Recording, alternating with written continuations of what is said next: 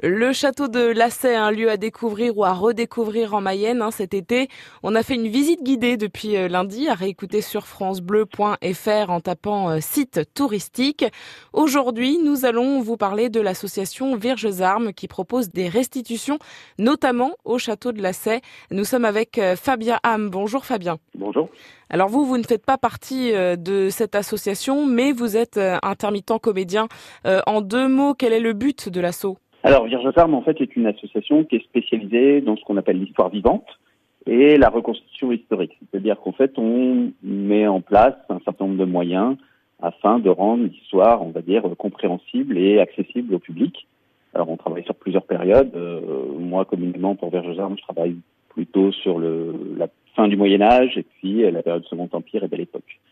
Et vous, donc, euh, dans votre métier, vous faites de la médiation historique. Qu'est-ce que c'est exactement? Bah, C'est-à-dire qu'en fait, je, on va s'intéresser à un certain nombre de sujets. On va regarder ce qu'on appelle les sources, hein, c'est-à-dire euh, aussi dans les sources primaires, euh, qui peuvent être des objets archéologiques, qui peuvent être des textes d'époque ou des sources secondaires, donc qui vont être des travaux d'historiens, d'archéologues, et ainsi de suite.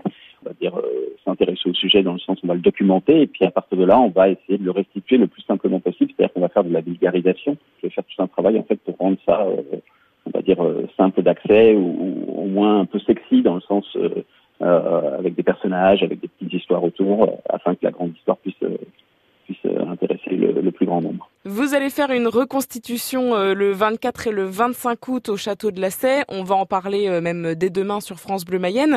mais le château de Lassay est propice à ça finalement.